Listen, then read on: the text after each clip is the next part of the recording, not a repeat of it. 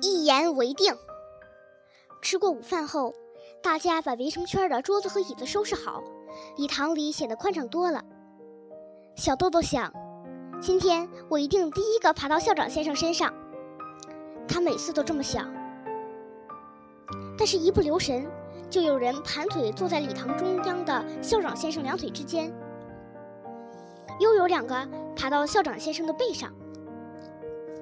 先生的脸红红的，边笑边说：“哦，好了，快停下。”可是孩子们一旦占据了校长先生身上的地盘，就拼命地粘在上面，怎么也弄不下来。所以有的孩子稍微迟了一步，小个子的校长先生身上已经乱成了一团。不过小豆豆今天已经决定了，就在校长先生来之前，他就早早地等在了那里。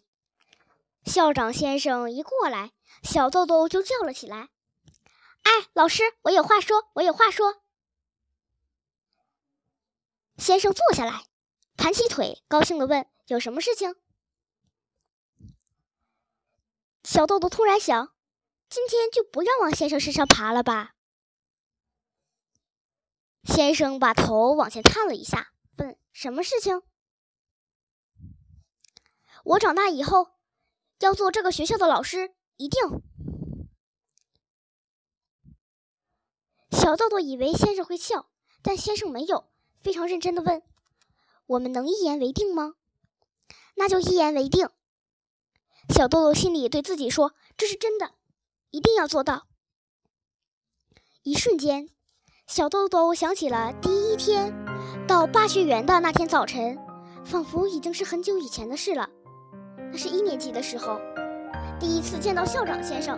先生耐心地听着自己说了四个小时的话，而且这之前没有第二个大人听小豆豆说四个小时的话。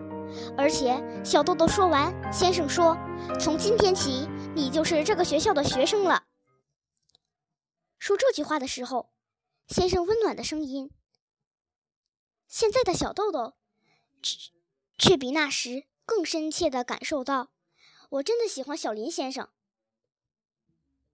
小豆豆把小手指伸到先生面前，说：“一言为定。”先生伸出了小指，他的手指很短，但很有力量。小豆豆和校长拉了拉钩，先生笑了。做巴学园的老师多么棒啊！要是我做了老师，课嘛，几乎不用怎么上。要多开运动会，要去野炊啦、露营什么的，还有就是散步。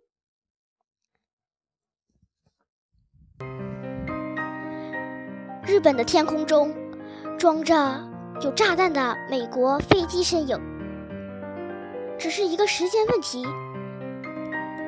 但就在这个时候，校长先生和小学生们已经做出了十多年以后的约定。